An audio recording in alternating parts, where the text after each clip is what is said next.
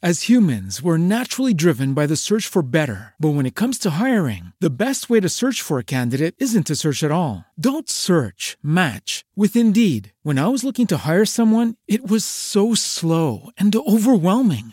I wish I had used Indeed. If you need to hire, you need Indeed. Indeed is your matching and hiring platform with over 350 million global monthly visitors, according to Indeed data, and a matching engine that helps you find quality candidates fast. Ditch the busy work. Use Indeed for scheduling, screening, and messaging so you can connect with candidates faster. And Indeed doesn't just help you hire faster. 93% of employers agree Indeed delivers the highest quality matches compared to other job sites, according to a recent Indeed survey. And listeners of this show will get a $75 sponsored job credit to get your jobs more visibility at Indeed.com slash podcast. That's Indeed.com slash podcast. Terms and conditions apply. Everybody in your crew identifies as either Big Mac Burger, McNuggets, or McCrispy Sandwich. But you're the filet fish Sandwich all day.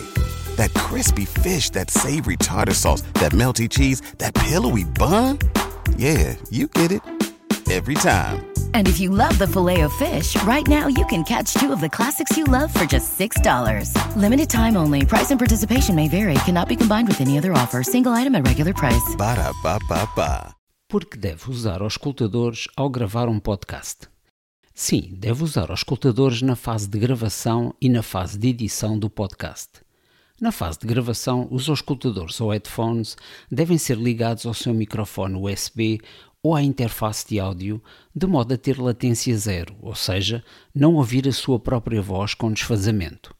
Trata-se assim de monitorizar exatamente o que o seu microfone capta, permitindo controlar a melhor distância ao microfone e a qualidade da captação, como seja o ruído de fundo ou a presença de consoantes como a letra P, por exemplo, na palavra pop, que projetam sopro no microfone, como acabou de ouvir. Quando está a editar, a menos que tenha colunas de boa qualidade ligadas ao computador, deve usar também os escutadores.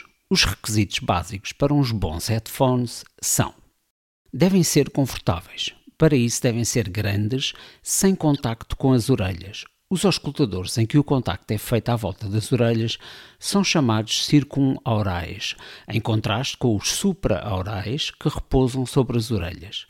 Estes últimos magoam ao fim de algum tempo. Depois de escolher os headphones que circundam as orelhas, têm de optar entre fechados e abertos. Os fechados são a melhor opção para a fase de gravação do áudio por não permitirem o vazamento do som para o seu microfone.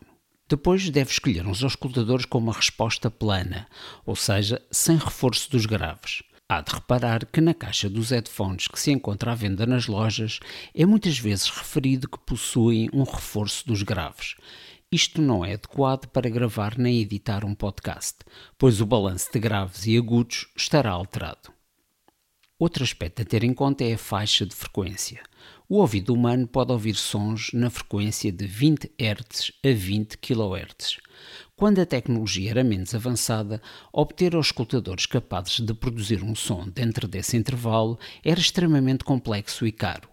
Atualmente, temos produtos capazes de produzir ondas sonoras que se estendem abaixo e acima desse intervalo. Para podcasting, basta que os seus headphones possam produzir um som dentro dessa faixa de frequência, de 20 Hz a 20 kHz.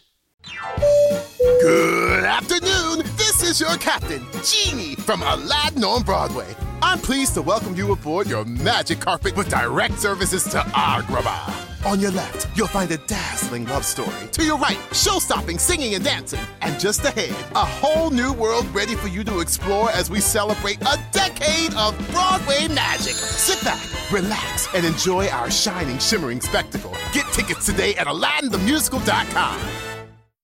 As humans, we're naturally driven by the search for better. But when it comes to hiring, the best way to search for a candidate isn't to search at all. Don't search, match with Indeed. When I was looking to hire someone, it was so slow and overwhelming. I wish I had used Indeed. If you need to hire, you need Indeed. Indeed is your matching and hiring platform with over 350 million global monthly visitors, according to Indeed data, and a matching engine that helps you find quality candidates fast. Ditch the busy work. Use Indeed for scheduling, screening, and messaging so you can connect with candidates faster. And Indeed doesn't just help you hire faster. 93% of employers agree Indeed delivers the highest quality matches compared to other job sites, according to a recent Indeed survey. And listeners of this show will get a $75 sponsored job credit to get your jobs more visibility at Indeed.com slash podcast. That's Indeed.com slash podcast. Terms and conditions apply.